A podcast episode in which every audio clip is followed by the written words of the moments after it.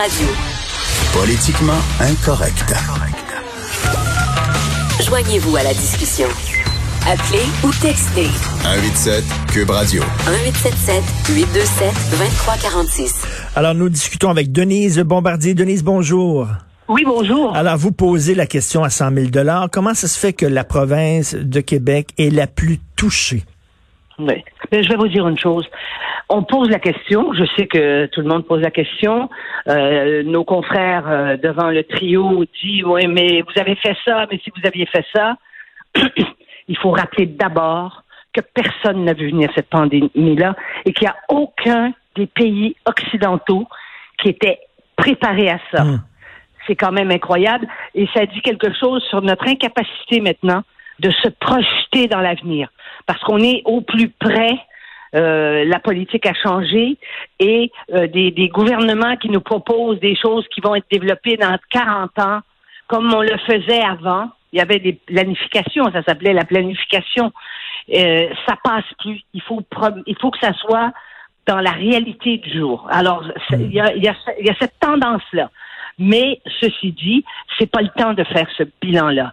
Mais il y a une chose, c'est qu'on est obligé de l'absorber, de le regarder et que c'est très difficile. Et quand on voit l'utilisation, parce qu'on s'étonne pas quand même, Richard, que la pandémie serve, serve de, de tremplin à des gens qui défendent toutes sortes de causes. Hein? Oui, ben oui. Ceux qui sont pas d'accord, ceux qui sont pas d'accord avec ce gouvernement, ceux qui pensent qu'ils sont pas d'accord avec la loi 21, ceux qui sont d'accord avec la, euh, ceux, ceux qui qui qui qui, euh, qui, qui pensent que le, le masque sanitaire et puis la burqa puis un voile c'est pareil. Vous voyez ce que je veux dire? Mais oui. Donc, mais c'est sûr qu'on est obligé. Et nous, quand on regarde comment la société québécoise justement a été structurée depuis euh, des décennies, c'est-à-dire qu'à chaque cinq ans ou sept ans, il y a un gouvernement qui arrive et dit on va refaire les structures. Avez-vous beaucoup entendu parler de gouvernements qui nous ont dit dans les dans les dans les années euh, passées, on va changer le contenu des choses. Ils veulent changer les murs. Oui. Ça c'est la, ça c'est un. Ils veulent. Ils, ils veulent changer les structures. Ils veulent changer les structures parce que les structures, elles sont déjà en place. Il y a des gens qui sont là euh, et qui sont les fonctionnaires puis les technocrates et ils jouent avec les structures. Et eh ben ces structures-là, euh, les derniers changements, on a vu ce que ça a donné. Et je pense que c'est sûr qu'il y a un lien entre l'hyper-spécialisation et la catastrophe des CHSLD où l'information ne, ne sort pas de là. Hein? On l'a su, Mm. on l'a su au fur et à mesure des jours. Mais c'est certain qu'il y a quelque chose de très humiliant quand on voit que l'Ontario, qui a plus de, qui a plus de gens, qui n'a pas un premier ministre particulièrement, euh, particulièrement euh, flamboyant, n'est-ce pas? Et qui, au début, euh, on se demandait ce qu'il allait faire, qui n'a pas avec la population ce lien quasi religieux qu'ont les Québécois avec leur premier ministre, surtout en période quand, quand, quand arrive des temps durs. Nous, on aime ça, on vient de la religion et on, on, on transforme la société actuelle, même si les jeunes ne croient pas, ça tout devient religieux. Et on a besoin d'être aimé, cette espèce de, de carence. On est des carencés affectifs. Alors, le, le, le trio nous aimait et ils nous ont tellement convaincus euh, de, de, nous confiner qu'on a qu'on on, on, on s'est confiné. Mais au-delà de ça, je pense que c'est comment vous dire, c'est comme s'ils avaient réussi ce qu'ils n'avaient pas prévu. C'est-à-dire qu'ils nous ont donné le sentiment qu'on ne l'aurait pas finalement, que ça nous tomberait pas dessus à nous. Et ça nous est tombé dessus de la façon. C'est sûr que les vacances scolaires, on se disait, mais comment ça fait que le, le premier ministre parle toujours de ça? Ben oui, mais il y a des milliers, des milliers de Québécois qui sont rentrés des États-Unis, qui sont rentrés d'Europe, où il y en avait déjà, et qui, et ça, le début de la contamination, on le sait que c'est là. Mais une fois qu'on a dit ça, mais il y a aussi toutes nos structures qui ont fait que les choses sont restées, euh, n'ont pas été dites.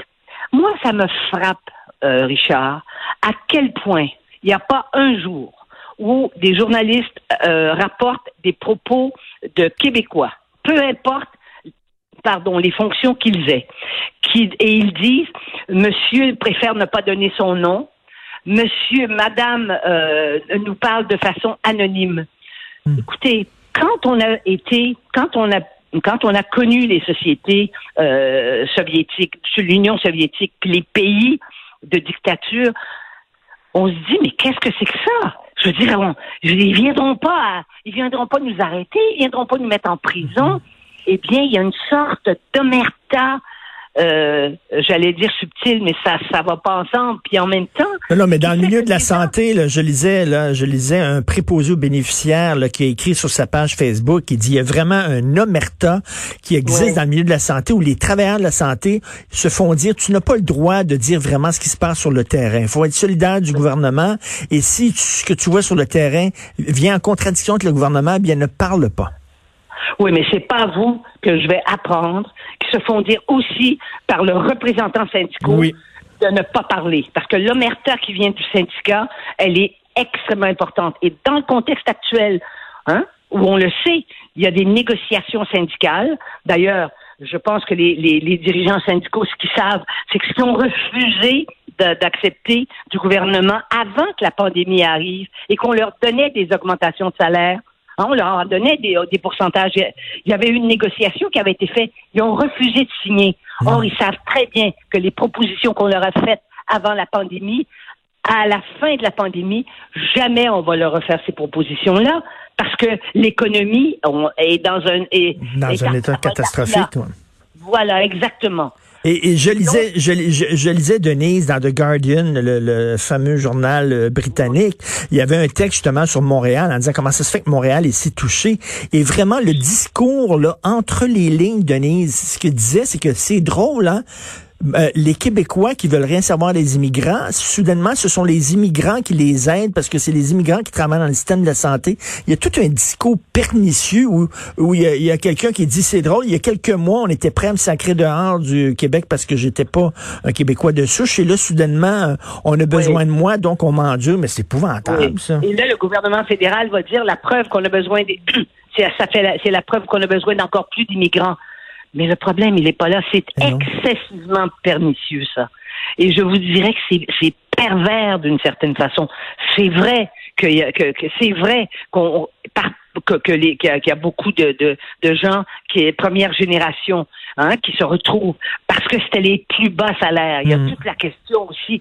C'est, c'est les c'est les jobs que les Québécois voulaient pas faire. On le voit bien là, à l'heure actuelle. Je lisais justement dans, dans le journal de Montréal ce matin, les jeunes là Québécois qui, qui essaient d'aller planter des fraises puis qui trouvent ça dur puis qu'après une journée ils ont trop mal au dos.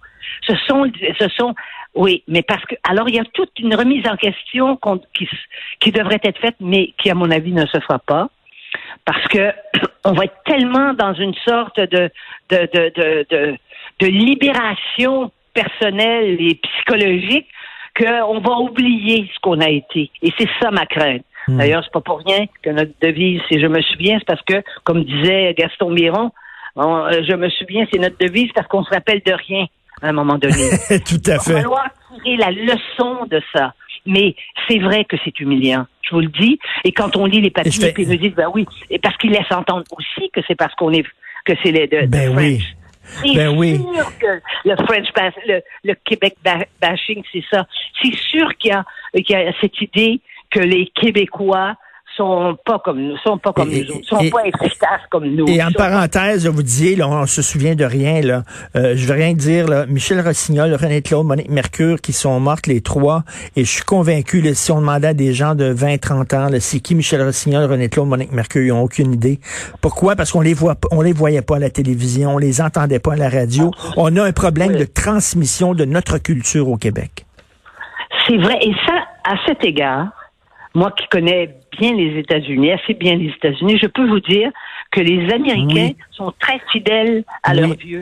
On le voit, moi, euh, dans la région en, Floride, là, dans les, les grands casinos, le, le, le, Hard Rock Casino, qui est un des grands casinos des États-Unis, tu vois passer tous les crooners d'avant et ils remplissent les salles tout le temps. Ils ont, ils ont le, ça, ils, ils ont le culte des, des, et puis ça s'est transmis de génération en génération. Mais vous avez parfaitement raison, parfaitement raison là-dessus. Merci beaucoup, Denise. OK, merci. Bonne semaine. Denise Bombardier, je vous embrasse. Richard Martineau.